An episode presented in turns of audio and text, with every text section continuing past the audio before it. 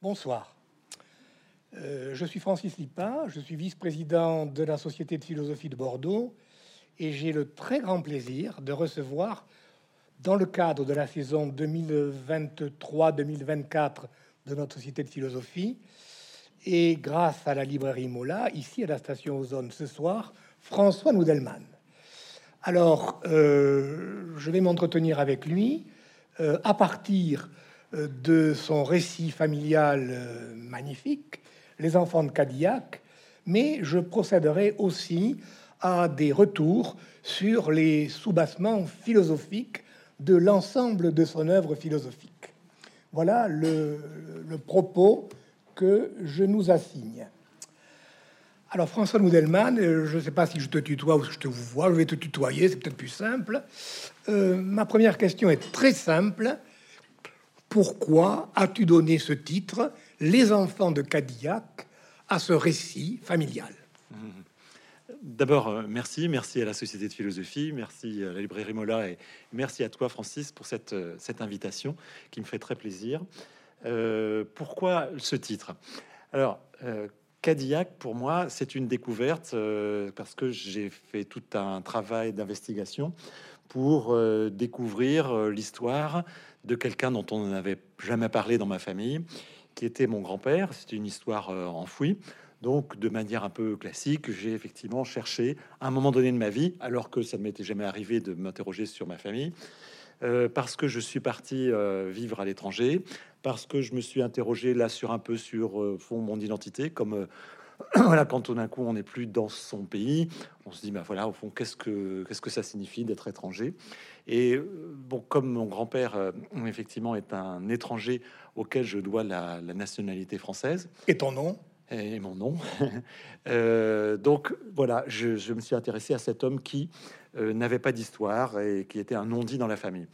Et ça m'a mené je vous passe des détails parce que c'est pas très intéressant, mais c'est quand c'était quand même compliqué d'arriver à Cadillac, euh, à, l'hôpital psychiatrique de Cadillac.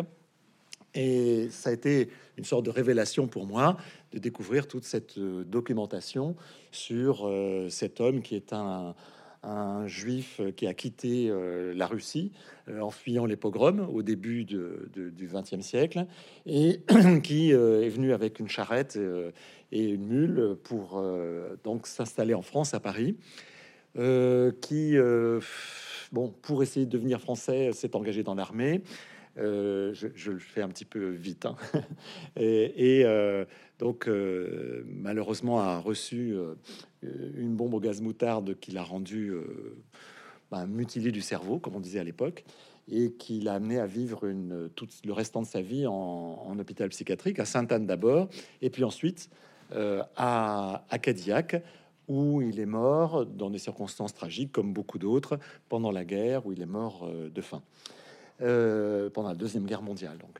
Alors, pourquoi les enfants de Cadillac? Voilà. Et eh ben parce que quand j'ai mené ces recherches, euh, j'ai rencontré d'autres personnes qui euh, s'intéressaient à un cimetière qu'on appelle le cimetière des oubliés et qui a failli effectivement être oublié définitivement, mais qui, parce qu'il a été euh, réhabilité, aussi parce qu'il y a eu toute une série de personnes, enfin une série, pas tant de monde que ça, mais en tout cas de, militants de la mémoire, je pourrais dire, qui ont voulu préserver cette histoire, qui ont réussi à euh, rapporter tout ce qui s'est passé euh, dans ce fameux, ce qui devient fameux maintenant, euh, cimetière psychiatrique, cimetière des, oubliés de Cadillac. Et j'ai donc rencontré des personnes qui m'ont beaucoup aidé, pour qui j'éprouve beaucoup de, gratitude, et d'autres personnes qui, bon voilà, ont aussi des, des, grands-parents, un grand-père, bon, qui, bon, qui, qui, qui, est mort dans ces mêmes circonstances.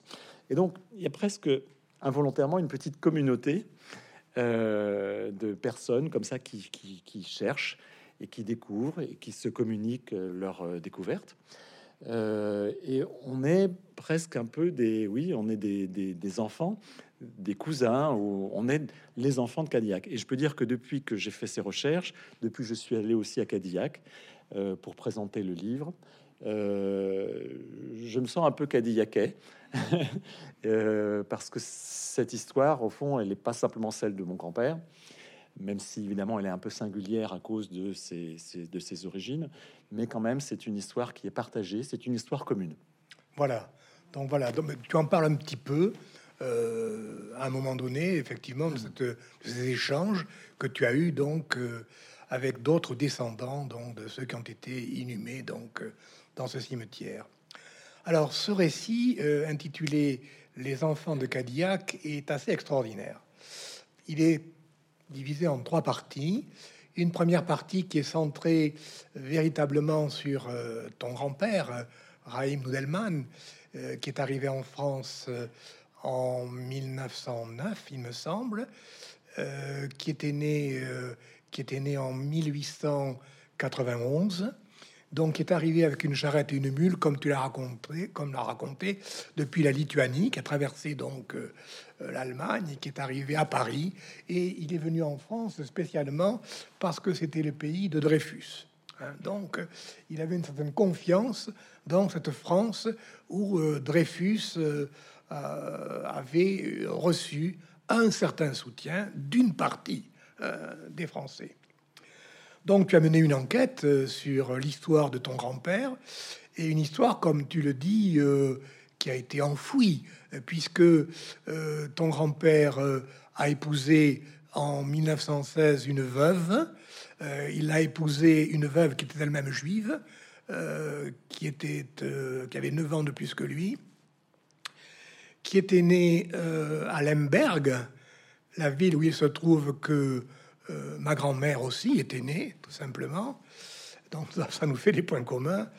Et euh, donc, euh, ton grand-père a eu un fils, ton père, qui est né deux mois après ce mariage, en 1916, donc au moment de la guerre. Bon, ton, ton grand-père, donc ensuite, a été affecté par les gaz moutardes. Très rapidement, il a été interné euh, dans différentes institutions psychiatriques, ce qui fait que ton père a eu assez peu de rapports avec lui, quelques-uns malgré tout, où il a été sensible à une certaine tendresse de sa part, de la part du grand-père, mais euh, assez vite, il l'a perdu de vue, d'autant plus que la grand-mère euh, était elle-même une maîtresse femme et qui euh, faisait travailler ses, enfants assez durement et qui n'avait pas beaucoup de, tendresse, elle apparemment. Ce qui fait que ce grand-père a été complètement oublié, quelque part du côté de Langon, euh, ce qui fait que dans la famille, il a été oublié complètement. Ça, c'est la partie qui concerne Raïm Noudelman. Ensuite, la deuxième partie est aussi extrêmement attachante. Elle concerne l'histoire de ton propre père, donc Albert Noudelman, qui est né en 1916 et qui est décédé à Limoges en 1998. Tu as eu des rapports euh, assez compliqués avec ton père. À un certain moment, euh, ton père a euh, eu, ton père s'est marié trois fois et dont la deuxième fois avec celle qui était qui est ta mère et ta mère aussi s'est mariée trois fois. Donc des relations un peu compliquées. À un moment donné, tu racontes que euh, pendant six ans, tu as vécu tout seul avec ton père à Lyon et que ça a été une période assez merveilleuse pour toi de complicité avec ton père. Euh, d'ailleurs, il y a des épisodes qui sont assez amusants quand tu, quand tu racontes que tu participais euh, au choix des partenaires de ton père. tu l'appelais, tu l'appelais Philippe, le, nom le prénom qu'il s'était donné au retour à son parce qu'il a fait la guerre en Allemagne. Enfin, il a été, il, a été, il est resté longtemps hors de France. Et il a commencé son service militaire en 1938, il me semble. Puis il a été fait prisonnier. Là, à un moment donné, on s'est qu'il était juif. Alors là, il a failli passer, si je puis dire, mais il a réussi à s'évader. Il a eu une vie assez rocambolesque. Il a échappé à la mort à plusieurs fois, plusieurs fois, et il a réussi à revenir à Paris. Mais quand il est revenu à Paris, son épouse euh, avait euh, un autre compagnon. Euh, sa mère était assez, enfin, s'est occupé de lui, bien sûr. Il était encore jeune, hein. mais non, pardon, je me trompe. sa mère, il a rompu avec sa mère aussi. Donc, donc ton père a eu une vie assez difficile. Mais toi, tu dis, tu, que ton père t'a reconnu deux fois à, à, ta naissance et ensuite quand il a obtenu euh, ta garde au moment du divorce. Et tu dis que tu l'as perdu deux fois quand euh, il a épousé sa troisième femme et que ça s'est mal passé. Et, au bout de quatre ans de galère, comme tu dis, tu es parti. Et, mais à un moment donné, ton père, euh, qui, ne disait, qui ne parlait absolument pas de son passé, notamment pendant la guerre, a enregistré, en ta compagnie d'ailleurs, sur un magnétophone, 10 heures de récit de sa vie euh, en Allemagne pendant la guerre. Est-ce que tu pourrais nous en parler rapidement? Là encore, c'est une histoire de non-dit. Je crois que souvent on s'intéresse dans la famille à, juste des, des, choses qui sont cachées. Paradoxalement, ça excite euh, le désir de savoir. Et euh, mon père, mais comme euh, beaucoup de juifs qui ont vécu la guerre, puisque effectivement, il n'a pas eu de chance, puisque à l'époque, le service militaire, c'était deux ans. Et à la fin de son service militaire, c'est la déclaration de guerre. Et alors lui, c'était vraiment, un, mais comme mon grand-père, c'est un désir d'être français très très fort. Euh, vraiment, c'est l'assimilation. Euh, c'est une, presque une religion. C'est une religion qui vise à surtout oublier même sa religion, ses origines, français, plus français que français, voilà. Et mm, malheureusement pour lui, ça lui est tombé dessus. Lorsque, après le Blitzkrieg, euh, les, Français ont été faits prisonniers et envoyés dans un camp, dans un stalag. Et les Allemands ont tout de suite demandé à, dénoncer, à ce qu'on dénonce les, les Juifs. Et lui, ça lui est tombé dessus. C'est presque bon. Il savait qu'il était juif, bien sûr. Il avait une famille euh, avec bon un certain nombre de, pas de rituels religieux, mais enfin bon, d'une certaine culture euh, juive. Et mais lui se sentait pas du tout. Il était militant, euh, militant trotskiste. Il était ouvrier. Il a été ouvrier à 13 ans. Bon, donc là, tout d'un coup, ça lui tombe dessus. Il est mis à l'écart. Et il a, à partir de là, effectivement, comme tu l'as dit, c'est cinq ans d'une vie rocambolesque en Allemagne, à échapper, euh, à échapper au camp, à être repris, à être bon, euh, distingué ou pas comme, euh, comme juif. bon.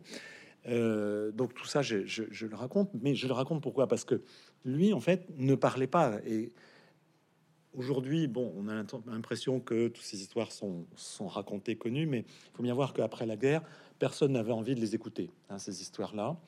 Et lui-même, bon, était quelqu'un de, jovial euh, et ne, parlait, ne parlait pas de ce passé-là. Et un jour, euh, j'ai vraiment voulu savoir quelle avait été sa guerre. Et donc, il a accepté, c'était la seule fois, il a accepté, j'avais un petit magnétophone, d'enregistrer, je lui ai posé des questions, il m'a raconté toute sa guerre. Mais c'était seulement pour moi. D'ailleurs, j'avais jamais pensé à, publier ce, témoignage. C'était pas fait pour ça. C'était vraiment une transmission d'un père à son fils. Et puis, euh, et puis bien plus tard, bien, bien, bien, bien plus tard, euh, lorsque j'ai commencé à travailler sur euh, ce grand-père, et je précise encore que j'ai travaillé sur l'histoire aussi de la psychiatrie, parce que, quelqu'un qui est resté 20 ans de sa vie euh, en hôpital psychiatrique, on ne sait pas grand-chose, mais on a des rapports, etc. Et donc, j'ai fait des hypothèses. Bon, il était à Sainte-Anne, il était au même... À un moment donné, euh, Jacques Lacan était stagiaire. Je me suis dit, bon, est-ce qu'il a rencontré Jacques Lacan par rapport aux symptômes que Jacques Lacan euh, traitait Enfin bref, j'imagine, je fais des hypothèses. Je raconte pas, j'invente rien. Hein. C'est-à-dire que je fais des hypothèses, j'imagine, mais euh, voilà, ça aurait pu, c'est peut-être que peut-être que ça s'est passé comme ça. Donc j'ai fait une enquête sur les traitements psychiatriques. Euh, il y avait beaucoup d'inventivité, euh, pas forcément pour le meilleur, mais bon, beaucoup d'expériences psychiatriques à cette époque-là. Donc en fait, cette histoire-là, c'est quand même aussi l'histoire des entre guillemets hein, des fous. Hein, euh, ou de ceux qu'on appelait mutilés du cerveau, schizophrènes, etc., paranoïaques, parce que bon, il avait ce, ces syndromes paranoïaques. Donc toute cette nosographie psychiatrique, je l'ai étudiée. J'ai étudié aussi les comment ça se passait à Sainte-Anne, comment ça se passait à Cadillac, euh, et euh, donc toute cette histoire-là, voilà, elle, elle m'a amené aussi du coup à tirer le fil jusqu'à mon père. Et donc finalement, comme mon grand-père meurt en 41, meurt de faim dans cet hôpital de Cadillac. Euh, je me dis, voilà, à ce moment-là, mon père, lui, il est, euh, il est en camp de prisonnier. Euh, et donc, à ce moment-là, je me suis dit, tiens, bah, je, vais, je vais utiliser, si je puis dire, ce, cet enregistrement pour raconter une histoire, voilà, pour le coup, enfin tout le monde me le dit, tous ceux qui l'ont lu me disent mais c'est romanesque, c'est fou. Bon, romanesque, si ce n'est que c'est la, c'est la réalité, mais euh, parce que effectivement, il, est passé de camp de, travail en différentes, euh, en différents endroits disciplinaires et Bon, donc c'est une histoire folle pendant cinq ans et le retour aussi, le retour est assez fou euh, quand il revient d'Allemagne, qu'il y a l'armée russe qui arrive, que c'est la débandade, que les, nazis reprennent la place, etc. Donc de, la, Tchécoslovaquie, euh, enfin bref. Euh, donc c'est vrai que j'ai à ce moment-là, je me suis servi de ce témoignage pour aussi dire ce que c'était que l'histoire d'un Français qui tout d'un coup euh, se voit euh, stigmatisé parce qu'il est juif et qui dont la vie a totalement changé. Donc euh, voilà comment je l'ai comment je l'ai j'ai requis cette parole et comment bien plus tard à partir de cette histoire familiale je l'ai je l'ai réutilisé. Alors ton père donc Albert Nodelman Euh, à son, propos, tu utilises l'expression de nas. Il a cherché à échapper à la nas. Mhm. Et il me semble que c'est quelque chose, d'ailleurs, euh, qui est très présent dans ta propre personnalité aussi. Mhm. Hein, tu parles même à un certain moment de nomadisme. Tu as, euh, tu as le goût de, de, quelquefois, de fuir, d'échapper à certaines situations, de sortir de la nas. Alors, je voudrais aussi faire une remarque à propos du retour de ton père à Paris en 45. Euh, les difficultés qu'il a rencontrées, d'abord à, à, se faire entendre mmh. de ses proches, sont terribles. Et euh, elles m'ont évoqué euh, deux auteurs extraordinaires qui ont éprouvé les mêmes, les mêmes difficultés à se faire entendre de leurs proches de leurs frères et sœurs, de leurs cousins, à leur retour. Et je pense ici à deux auteurs que je vénère, qui sont d'une part Imre Kertész, dans son récit euh, euh, Être sans destin, euh, qu'il a repris d'ailleurs dans deux autres récits absolument admirables, qui sont Le chercheur de traces, et ensuite il a repris ce dernier texte dans un recueil qui s'appelle Le drapeau anglais. Et l'autre auteur, qui est aussi euh, une juive hongroise, c'est Edith Bruck, dans son livre qui a eu un grand succès et qui est magnifique, qui s'appelle Le pain perdu, dans lequel elle a repris tout récemment euh, un premier récit qu'elle a publié à la fin des années 50, qui s'appelle Qui m'aime ainsi, où elle raconte qu'elle et sa sœur, qui ont survécu aux marges de la mort euh, en Allemagne et qui ont réussi à regagner Budapest et leur village n'ont pas été compris de leurs propres sœurs, de leurs propres sœurs. Et donc un sentiment de, avec aussi d'autres témoignages de gens qui étaient restés là et qui euh, se plaignaient de, des circonstances de la guerre qu'ils avaient subies et qui étaient incapables d'écouter ce que euh, leurs proches avaient subi euh, en Allemagne. Voilà, donc ça aussi, c'est quelque chose de très fort dans, dans le récit de ton père, ça. Voilà. Est-ce que tu as des choses à, commenter sur, sur cette difficulté du, retour et... Oui, c'est ça que moi qui m'a le plus impressionné, c'est que après avoir vécu l'horreur des choses et avoir euh, frôlé la mort euh, plusieurs fois, parce qu'il a essayé d'évader trois fois, il a été repris, bon, il était en camp disciplinaire, puis tout d'un coup, voilà, enfin bref, il y a des circonstances où effectivement il est, il est quasiment euh, prêt à, passer euh, dans l'au-delà.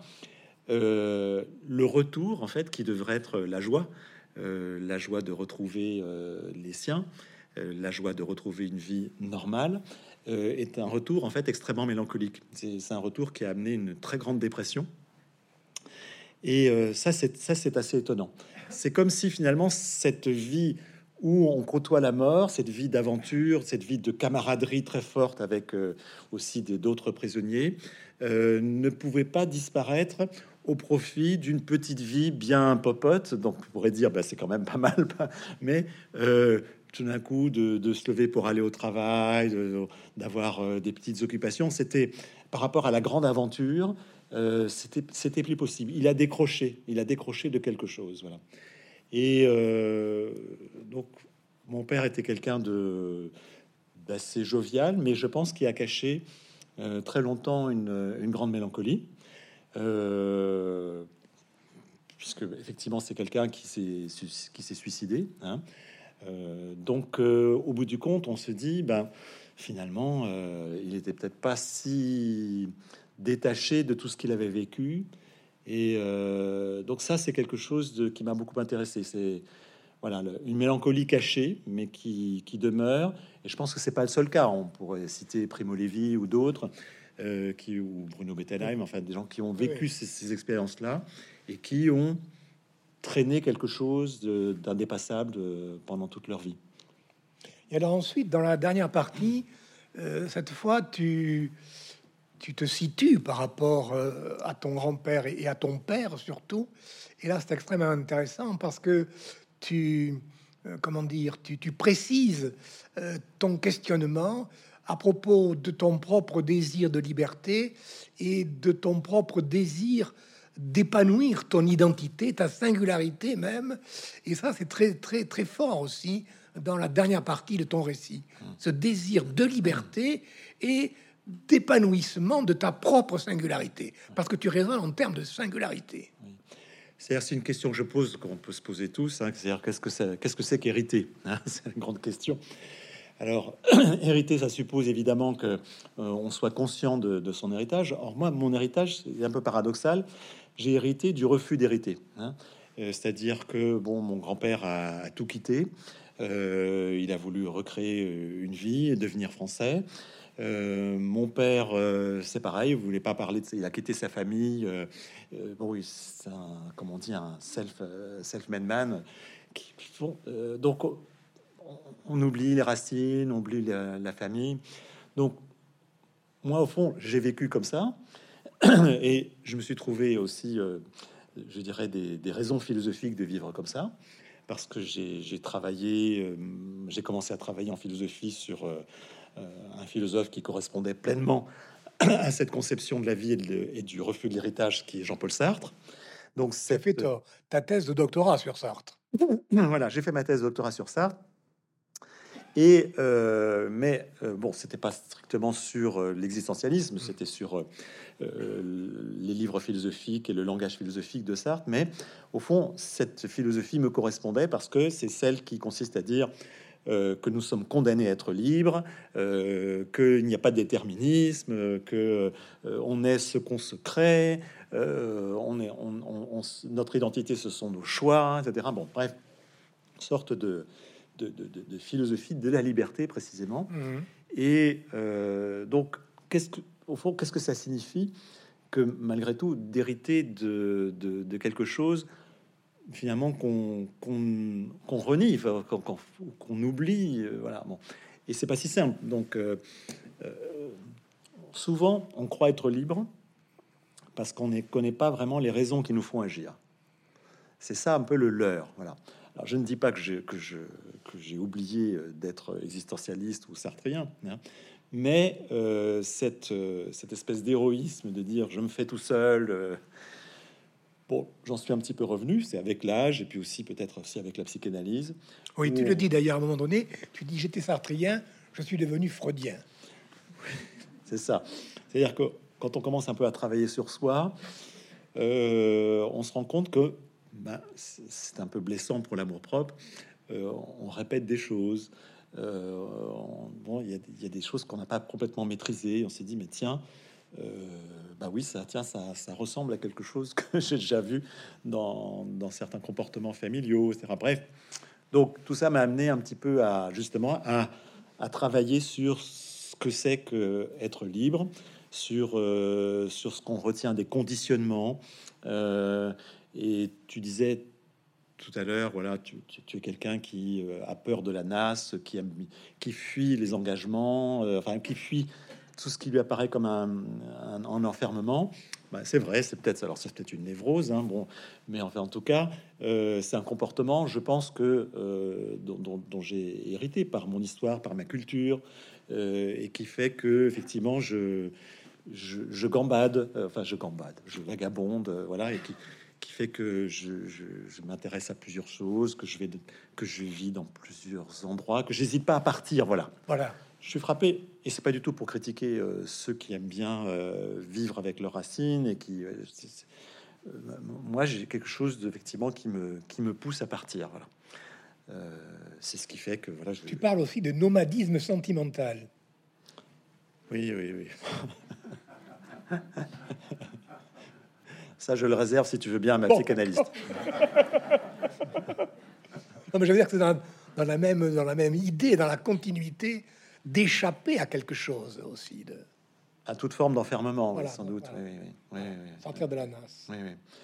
Donc euh, voilà, c'est-à-dire au fond, la philosophie, c'est une manière de nouer euh, sous un langage abstrait des enjeux personnels. Et, et finalement, si on, on aborde un peu la question de, de la philosophie, Oui. euh, ce qui m'a toujours intéressé pour moi, c'est comment euh, un langage très abstrait qui vise à vraiment euh, exclure euh, le moi, le sentiment, le personnel, en fait, euh, est une manière de refouler et de cacher des raisons personnelles qu'on a pour trouver, trouver un sens ou trouver un langage, trouver une grammaire qui nous permet de construire une image de soi, souvent.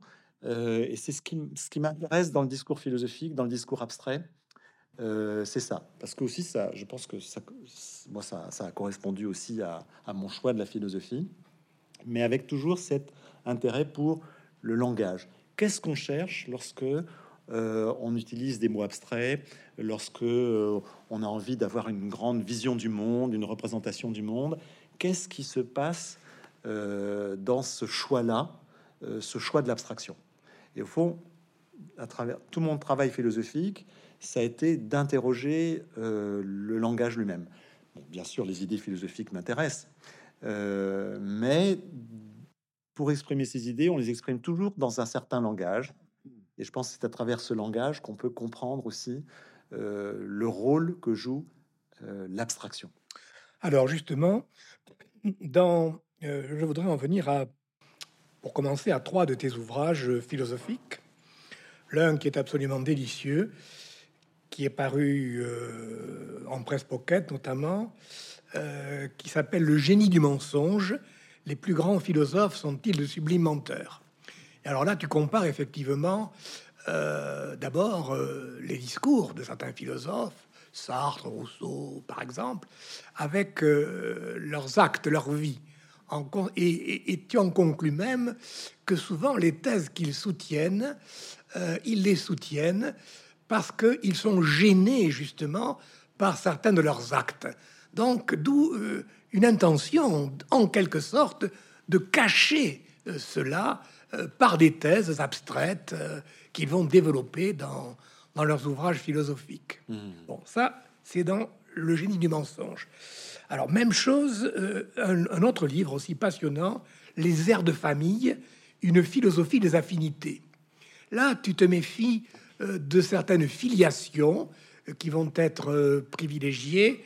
Et tu distingues au contraire euh, ce que tu appelles les affinités, c'est-à-dire la formation dans la, dans la personnalité, dans l'identité d'une personne, de relations qui ne sont pas euh, familiales, euh, qui ne sont pas de l'ordre de l'hérédité, mais qui sont justement des affinités, des rapports d'amitié ou d'amour euh, dans des rencontres avec d'autres personnes. Alors ça aussi, c'est un ouvrage remarquable. Et enfin, le troisième livre qui m'a fortement impressionné euh, s'appelle Penser avec les oreilles. Alors ça, c'est un livre que je trouve absolument magnifique, dans lequel justement, alors d'abord peut-être à partir de ta propre expérience euh, de, pianiste déjà, mais aussi euh, de quelqu'un qui a procédé pendant de nombreuses années à des entretiens à la radio euh, avec différents auteurs, notamment des philosophes. Donc tu, mets l'accent sur euh, ce que l'on découvre en écoutant bien, euh, pas simplement d'ailleurs les voix de ceux qui parlent, mais aussi ce qui transparaît à la lecture de ce qu'ils ont écrit et qui sont aussi en fait de l'ordre de la voix et qu'il faut apprendre à écouter. Alors voilà, donc euh, par quoi on commence, par lequel on commence? je ne sais pas. Euh, les affinités, c'est peut-être par rapport au récit de Cadillac, euh, peut-être permet la transition. Dans la troisième partie, effectivement, j'essaie de réfléchir à ce que c'est que l'identité, l'héritage, etc. Et je dis voilà, quand on se pose chacun, chacune la question qui suis-je, hein, dit voilà d'où je viens. Hein. Et effectivement, si on veut penser en termes de filiation, on se dit, ben voilà, mes racines sont celles-là. Euh, on m'a transmis, euh, ben oui, sans que ce soit forcément euh, explicite, on, nous transmet ben des, gestes, des façons de parler, des façons de penser, des façons d'espérer, des façons d'aimer, sans qu'on s'en rende compte. Donc on se dit, d'où je viens. Voilà. Mais moi, au fond, je me suis dit, il y a une chose dont on ne parle pas assez. C'est pas forcément d'où je viens, mais euh, sur qui ou sur quoi je suis tombé. Hein. C'est-à-dire la rencontre, euh, l'accident, euh, le hasard.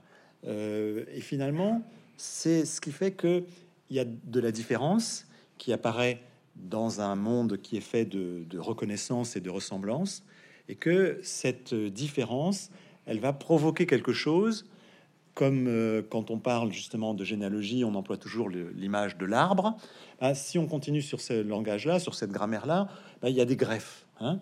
il y a des greffes, il y a des, il y a des, ramifications inattendues euh, qui font que, parce que parce qu'on a rencontré, euh, je ne sais pas moi, un, professeur qui nous fait découvrir quelque chose. Professeur de piano, par exemple. professeur de piano, par exemple. Euh, parce que, mais ça peut être aussi parce qu'on rencontre euh, une œuvre, un livre, qu'on ah entend une musique. dans la vie, tout d'un coup, il y a, enfin, en tout cas, pour moi, ça s'est pratiquement tout le temps passé comme ça, des hasards qui font que une bifurcation se propose. Hein, et je change complètement. Donc, je crois que dans la vie aussi, euh, même si on les suit pas forcément, hein, c'est-à-dire que même quand on a rêvé une vie qu'on n'a pas qu'on n'a pas réalisée, malgré tout, ce rêve, il fait partie de notre vie. Hein. Je suis sûr que si on si on te demande, voilà, si tu avais choisi autre chose que d'être philosophe, bon, bah, peut-être que tu aurais dit, bon, bah oui, ça, ça, ça, peut-être que j'aurais été, je sais pas, violoniste ou bon. Bah, ce rêve-là, il fait partie de, de nous. Parfois, on le suit parce que on a la chance que euh, l'occasion se propose, euh, une opportunité, comme on dit. C'est pas de l'opportunisme, c'est le fait que la vie, elle est faite de, ces moments qu'on saisit, euh, de ces chemins. Voilà. Alors, bon, le fait de dire sur quoi je suis tombé, ben, ça me paraît très important. Alors, pour les affinités, précisément, j'ai travaillé sur c'est ce qu'on appelle les aires de famille. Quand on voit des, des, gens d'une même famille, bah, on aime bien, ou sur un bébé, euh, on aime bien se dire Ah, euh, je reconnais euh, la tante ou le grand-père ou la mère ou le père. Bon, c'est souvent d'ailleurs un peu assez belliqueux parce que chacun veut tirer un peu l'enfant vers sa propre branche, comme on dit. mais bon, j'ai travaillé pas simplement sur les familles, mais sur le, comment dirais-je, le paradigme, c'est-à-dire le schéma, la grammaire qui nous permet de dire voilà, observons les familles. Mais en philosophie, vous savez, euh, même le premier, un des premiers, Aristote, il essaye de faire des familles. Hein. On fait des listes, voilà, ça, on met ça dans telle catégorie, telle catégorie. On range le monde dans des familles. Hein. Bon, euh, mais il y a des choses qui n'entrent pas euh, dans, les, dans les familles. Donc, moi, ce qui m'a intéressé, c'est de voir qu'effectivement, il y avait toute une grammaire de la ressemblance alors, je l'ai travaillé aussi bien dans la littérature, que ça peut être chez Proust, mais aussi chez Darwin, bon, chez des tas d'auteurs, de philosophes aussi, pour voir comment, en fait, on pouvait peut-être euh, penser autrement que en termes de euh, ressemblance, de, famille. Et euh, la notion d'air de famille, que, bon, que je travaille à partir de Wittgenstein, bon, bon, permet justement de dire que de temps en temps, voilà, on construit des familles, mais sur des critères logiques, c'est-à-dire, euh, voilà, on pourrait très bien dire euh, ici, bah, tous ceux qui portent euh, une veste, ça peut faire une famille. Tous ceux qui rêvent d'aller, je ne sais pas, boire un verre de vin après, après la conférence, forment une famille. il, suffit d'un critère logique pour construire une famille. On peut construire autant de familles qu'on veut. C'est pareil aussi en, génétique. Hein. Mais enfin bref, je vais pas m'étendre trop là-dedans parce que tout ça est dans le livre. Mais ce que je veux dire par là, c'est que euh, la rencontre de la différence, euh, elle permet aussi de créer des, associations euh, qui peuvent être très fortes. Tout ça, ça dépend aussi quelquefois de la circonstance. Hein. C'est-à-dire que Bon, la rencontre d'une différence, parfois, elle mène à rien. Et puis, parce que parce qu'il y a un contexte, parce que oui, il y a des opportunités, tout d'un coup, quelque chose peut se créer. Bon, bien sûr, je, fais référence à, Goethe, bon, les fameuses affinités, électives, euh, où, contrairement à ce qu'on peut penser à partir des sites de rencontres qui nous amènent à dire Bon, bah, parce que vous aimez bien, vous, euh, faire tel sport, euh, aller euh, en vacances dans tel endroit, etc. Ah, vous êtes fait, ça match. Hein bon, bah, en fait, parfois, ce qui peut matcher, comment dire, c'est au contraire Les différences. Une, différence, une singularité. Et ça peut devenir très fort. Ça peut, ça peut créer une molécule. Ça peut comment. Bref. Donc, je crois qu'on peut donner leur chance euh, à la notion, euh, à ces notions d'affinité. Et j'ai essayé de, bon, d'élaborer euh, une pensée de, ces affinités, des affiliations et non pas des filiations, hein, de tout ce qui peut connecter des différences.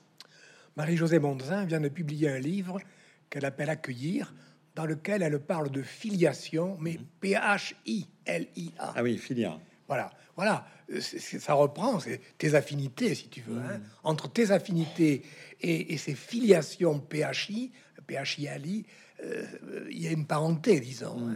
Mm. Euh, ce sont des, des, attirances qui ne résultent pas nécessairement de ressemblance. Oui, oui, absolument. Donc, le livre, en fait, est fait pour analyser la construction des ressemblances. Par exemple, même les ressemblances de famille, souvent il y a de la construction. Hein. Il y a des tests qui sont faits pour dire voilà, on vous met des visages qui se ressemblent et puis voilà, qu'est-ce qui, comment vous allez les relier? Enfin bref, il y a toute une série d'expériences qui témoignent que euh, la ressemblance n'est pas si naturelle euh, qu'on le croit, hein, et que il y a une disposition à assembler, à faire famille, à construire des aires de famille. Hein. Euh, Juste un, exemple scientifique, je parlais de Darwin. Darwin est quelqu'un qui justement a construit sa théorie pour, en luttant contre les ressemblances de famille.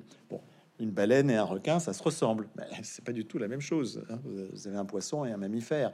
Euh, mais c'est pareil pour des tas de choses, pour des, choses qui se ressemblent, mais qui n'appartiennent pas du tout à une même branche euh, euh, génétique. bref, voilà. Attention au parce que même nos cultures, on a tendance à les penser en termes de ressemblance, de ressemblance de famille.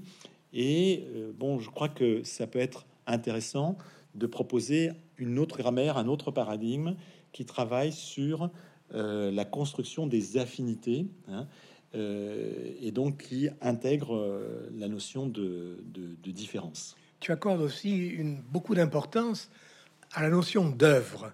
Et ça me paraît très très important parce que une œuvre, c'est quelque chose qui, qui coagule beaucoup de choses euh, qui vont nous intéresser, nous intéresser par différents aspects, par des aspects très variés en définitive. Hmm. Que ce soit d'ailleurs euh, n'importe quelle œuvre en définitive, quelle, que ce soit une œuvre littéraire, une œuvre philosophique, une œuvre musicale, une œuvre picturale, peu importe. L'œuvre, au fond, est quelque chose de très très important qui n'est pas simplement euh, un produit déterminé, justement. Parce que dans l'œuvre, il y a une part d'imagination, ou moins de ce que j'appelle l'imagence, qui est quelque chose de, qui est une création en définitive. Et c'est cette création aussi qui est, qui est extrêmement intéressante, même si la création n'est jamais non plus complètement ex nihilo. Mmh, mmh, Donc, est-ce qu'il y a des œuvres qui t'ont marqué plus que d'autres? Euh, Des œuvres philosophiques des œuvres, Oui, philosophiques ou autres. Oui, oui. Bon, effectivement, on parle de rencontres. Euh, moi, effectivement, c'est peut-être difficile de, le croire, mais moi, j'étais, enfin, c'est prétentieux de dire ça, mais j'étais un très mauvais élève. Hein.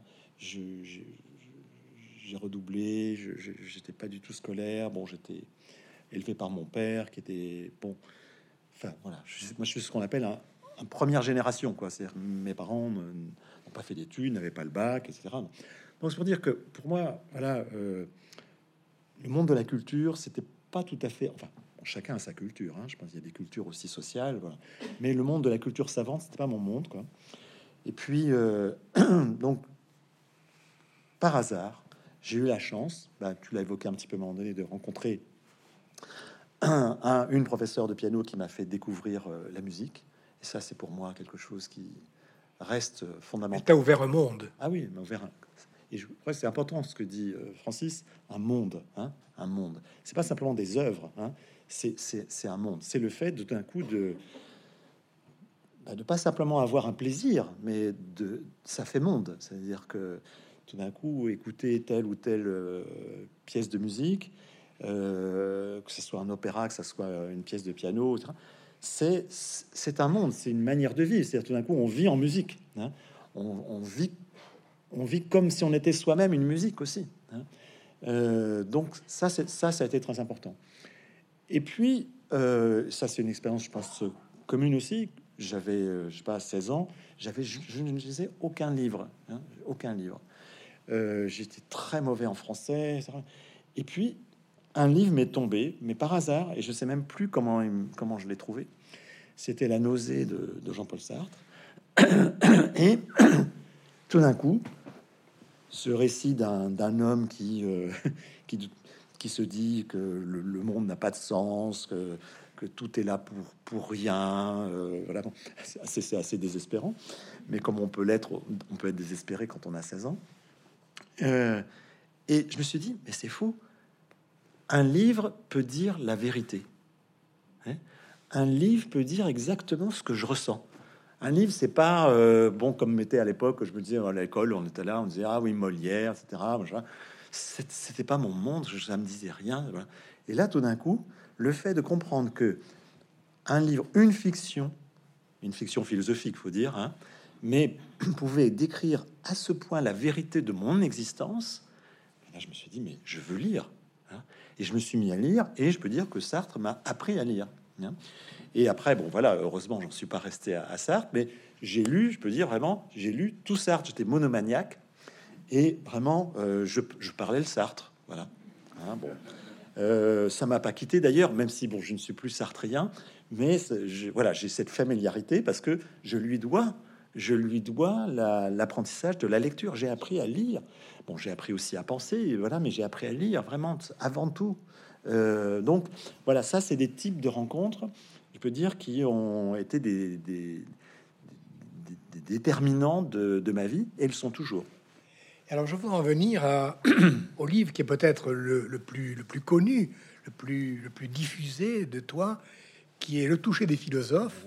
Sartre, Nietzsche et Barthes au piano. Alors, c'est un livre absolument extraordinaire dans lequel euh, tu t'intéresses à des éléments euh, qui n'ont pas été traités spécifiquement, philosophiquement, euh, par ces philosophes-là. Mmh. Par exemple, tu, tu as utilisé, enfin, tu, t'es, tu es parti d'un film, d'un film privé, intime, de Sartre jouant du piano avec euh, sa fille adoptive, Arlette El-Kaïm, et tu, tu analyses hein, le toucher de Sartre au piano en jouant euh, avec sa fille, en, quelque sorte. Et tu t'intéresses justement aux qualités du toucher de Sartre tel que tu le, le vois et l'entends en écoutant ce petit film. Mmh, mmh. Ça, c'est formidable. Ça, je veux dire que là, tu ouvres tout un pan euh, de, l'œuvre de Sartre que lui-même avait caché en quelque sorte. Mmh, oui, en fait, donc je vous dis, si on reprend un peu le fil, euh, voilà, moi, Sartre, ça a été ensuite un objet d'étude puisque j'ai continué, voilà, et je l'ai travaillé et j'ai voulu euh, servir à me permettre de comprendre sa pensée dans ses moindres langages philosophiques. Euh, donc c'était didactique, c'était pédagogique, euh, voilà. Et bon, je disais, je parlais le Sartre et je pensais pouvoir euh, effectivement exposer toute la philosophie, comme je l'ai fait longtemps en cours de philosophie. Et puis un jour, je tombe sur ce petit film et ça m'a sidéré, mais sidéré. Je dis, mais je, percevais quelque chose de lui qui était totalement euh, étranger à euh, toutes ses déclarations, toute sa philosophie, etc. Je, découvrais une personnalité. Alors, on pourrait dire, bon, ben voilà, c'est le domaine du privé, comme ces, histoires intimes, ça ne nous regarde pas. Et puis, on sépare la vie publique, la vie privée, la vie du philosophe, et puis surtout, enfin, même la vie du philosophe, on parle la pensée du philosophe, comme on, a appris à le faire, enfin, moi, comme j'ai appris à le faire à l'université, hein, euh, la vie, c'est pas intéressant. Hein. Bon, la pensée, l'abstraction. Sauf que euh, je découvrais quelque chose qui pouvait me donner une autre entrée sur la manière qu'avait Sartre de penser les affects, de penser l'imaginaire, de penser plein de choses. Donc, je me, suis dit, je vais enquêter, et je vais enquêter sur euh, non pas ce que Sartre a dit de la musique, ou bien ce que Nietzsche a dit de la musique, ou ce que Barthes a dit de la musique. Bon, d'abord, je me suis fait un petit peu, c'est vrai, je me suis fait mon petit dossier, c'est-à-dire les philosophes qui jouent, d'un instrument. Hein. Euh, pas les philosophes qui parlent de la musique, hein, mais qui jouent l'instrument. Et qu'est-ce qu'ils ont expérimenté? Qu'est-ce que la pratique musicale leur a apporté? Et avec Sartre, effectivement, je découvre quelqu'un qui a un, rythme particulier, un toucher particulier. Donc, je mène l'enquête. Un hein. toucher caressant. Oui, donc je mène l'enquête. Et euh, je découvre effectivement un, autre Sartre. Et je découvre aussi à travers, bon, Roland Barthes, Nietzsche, euh, que la pratique de l'instrument, et en l'occurrence la pratique du piano, hein, euh, leur a donné accès à toute une table euh, conceptuelle. Et donc, effectivement, c'était une autre voie d'accès à la pensée de ces auteurs-là, de ces penseurs-là. Hein. Et j'ai eu le plaisir quand même ensuite, parce que ce livre ensuite a été lu, a été lu par, par sa fille, et ça a été le début d'une amitié, parce que elle, confirmait totalement le fait qu'il y avait un Sartre qui affichait son engagement, qui, qui était là donc dans toutes les luttes internationales, etc., aux côtés des opprimés, euh, mais qui en fait se réservait tous les jours une ou deux heures de piano, hein, qui disait dans, dans, la nausée notamment que tous ceux qui étaient euh, qui, qui, aimaient le romantisme euh, étaient des imbéciles, qu'il se moque des gens qui aimaient Chopin, et lui, il ne joue que du Chopin quasiment. Qu'est-ce qu'il jouait? Les valses sirupeuses, les voilà, les traits. Donc euh, étonnant quand même, étonnant. Donc je me suis dit là, il y a quelque chose à creuser. Et j'ai pas arrêté de le creuser. Et d'ailleurs, un de mes derniers livres, c'était, euh, ça s'appelle un, tout autre Sartre, parce qu'à partir de la documentation que j'ai, que sa fille m'a fournie et de correspondances inédites, bah, j'ai vraiment proposé un tout autre portrait de Sartre que celui de, de, l'écrivain engagé euh, qui est sûr de lui. Voilà, bon. Euh, je, découvre un Sartre mélancolique, euh, touriste. à Rome en particulier. À Rome, oui, c'est ça. Bon, bref, différents Sartres. Hein. Euh, qui casse l'image. Alors, c'est ça qui m'intéresse aussi, qui m'intéresse plus généralement. Et là, je, reviens à un, livre que tu as cité, donc le, génie du mensonge. C'est qu'au fond, c'est pas tant pour dire ah ah ah, ce sont des menteurs. Hein. Bon, euh, moi, je dois trop aux philosophes pour euh, leur cracher dessus. Donc, c'est pour dire je fais pas du Michel Onfray. Donc, je, j'essaie de les comprendre. Hein j'essaie d'être généreux et de comprendre. Donc si je dis menteur, c'est au fond parce que ce qui m'intéresse, c'est pourquoi ils ont développé quelque chose qui semble contraire. Le génie du mensonge. Oui, le génie, oui, oui, le génie, oui. Parce qu'il y a des menteurs, on les connaît, bon, voilà, mais qui sont sans génie. Hein. Quand vous avez un, ministre qui est chargé de traquer la, fraude fiscale et qui est lui-même un fraudeur, bon, ça, c'est pas très génial. Hein. Bon, euh, mais euh, chez les philosophes, c'est assez génial. Alors, l'exemple plus, plus, connu, évidemment, c'est celui de Rousseau. Hein. Bon, parce que évidemment, Rousseau, euh, il a abandonné ses, cinq enfants à l'assistance publique et il écrit un livre qui s'appelle L'Émile, le traité de l'éducation. Alors, tout mon travail, ça a été, comme sur plein d'autres philosophes, de dire il n'écrit pas l'Émile bien que, bien qu'il ait abandonné ses enfants. Non, il écrit l'Émile parce que il a abandonné ses enfants et parce que il s'invente, il se rejoue euh, un rôle d'éducateur, éducateur et de père, parce que dans l'Émile, il y a vraiment une confusion entre les deux. Euh, et, donc, c'est ça qui m'intéresse, ça me passionne. Dire voilà comment quelqu'un qui, vraiment n'a pas été un père se construit une image de père et j'essaie d'entrer aussi dans sa paranoïa, bref et je, le fais avec euh, d'autres, euh, je le fais avec Deleuze, je le fais avec Lévinas, mais je le fais avec Beauvoir, je le fais avec bon d'état de, de, de, avec Kierkegaard. bon, qu'est-ce que ça signifie que de d'élaborer une théorie qui soit si contraire à la vie qu'on a vécue. Hein? Et c'est pas pour le dénoncer, c'est pour comprendre. Hein, voilà. Donc, et ça, ça me passionne. j'adore ça. Et bon, évidemment, sur Sartre, j'ai pu le, en faire même un, livre parce que, voilà, j'ai, eu accès à cette documentation euh, exceptionnelle qui euh, donne un, une toute autre. Euh, alors, c'est pas, c'est pas pour dire que le, le, Sartre officiel est faux, hein, mais voilà, il y a une personnalité euh, c'est souvent multiple, sans que ce soit, euh, comme on dit en psychiatrie, une personnalité multiple. C'est quelqu'un qui, bon, voilà, un peu, un peu dérangé. Non, non, euh, je pense qu'on a tous plus ou moins des personnalités multiples, qu'on développe ou pas, hein, des potentialités.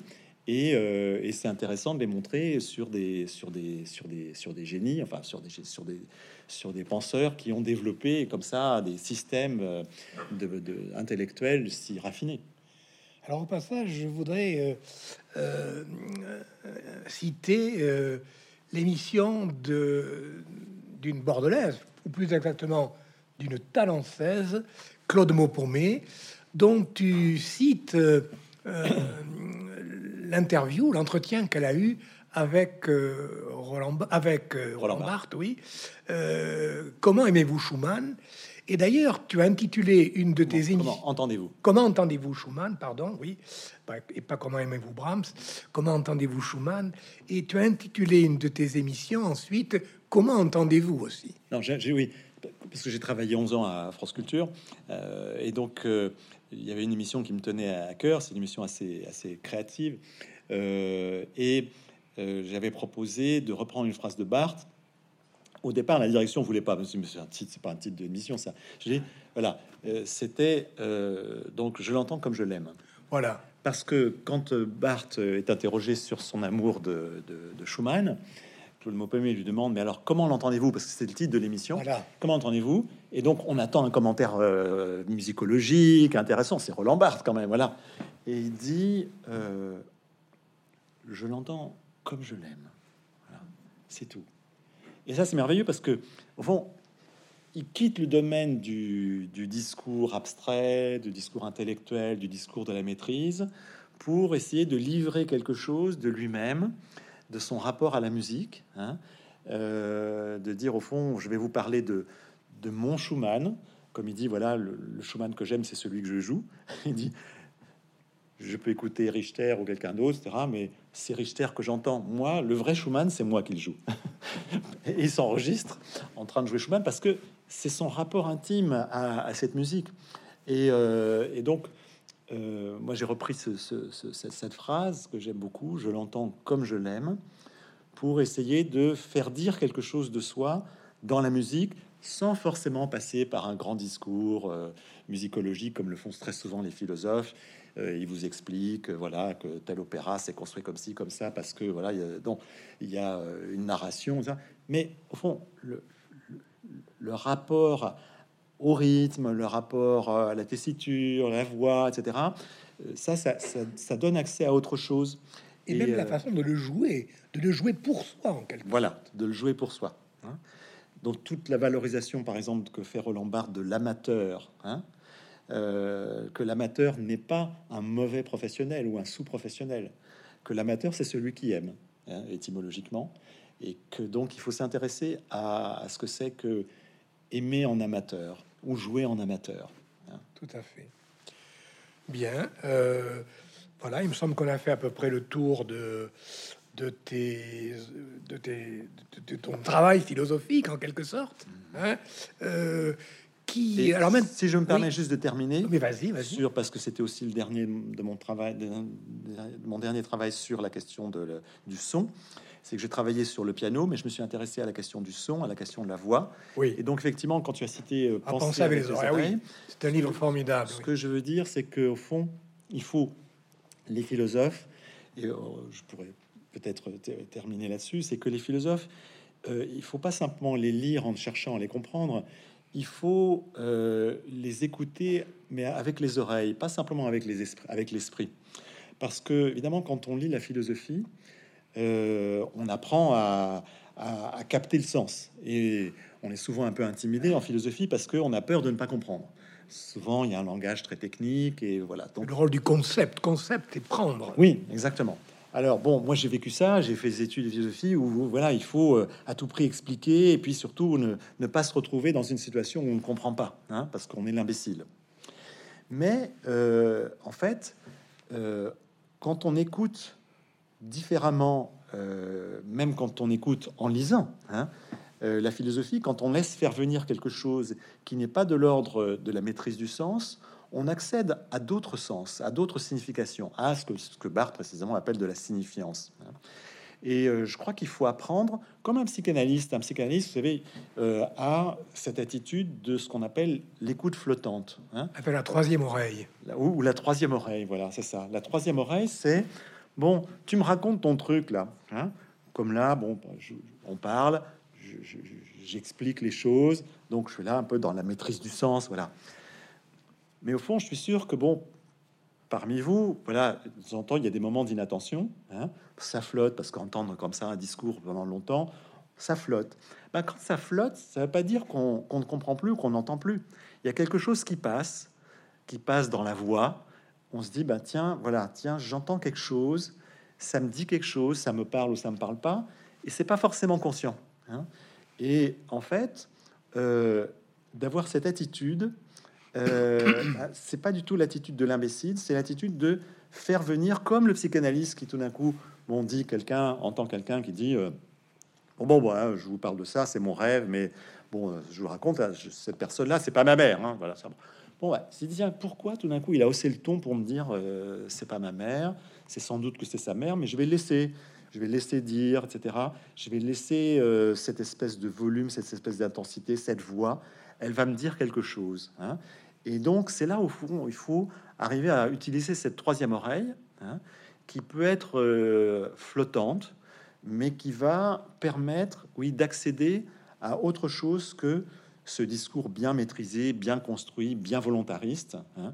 Et c'est ce que j'essaye aussi de, défendre comme euh, attitude quand on lit euh, des textes, notamment des textes de philosophie, ou quand on écoute euh, quelqu'un parler de philosophie, c'est voilà aussi faire fonctionner cette troisième oreille qui nous fait découvrir aussi d'autres dimensions de la pensée.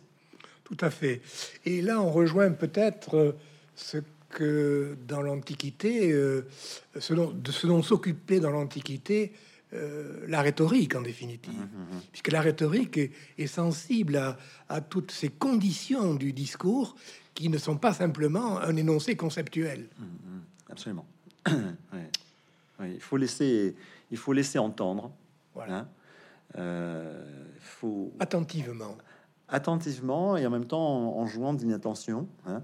Il y a un, art de l'écoute, et cet art de l'écoute, je sais que je l'ai découvert grâce à la musique, mais que cet art de l'écoute, il s'applique euh, aussi à, toute forme de, parole, mais qui s'applique même à de l'écrit, hein, qui en principe, quand on dit lecture muette, hein. mais une lecture, une lecture, c'est pas, c'est pas muet. On entend des choses euh, alors il y a tout un jeu avec la voix, il y a sa propre voix.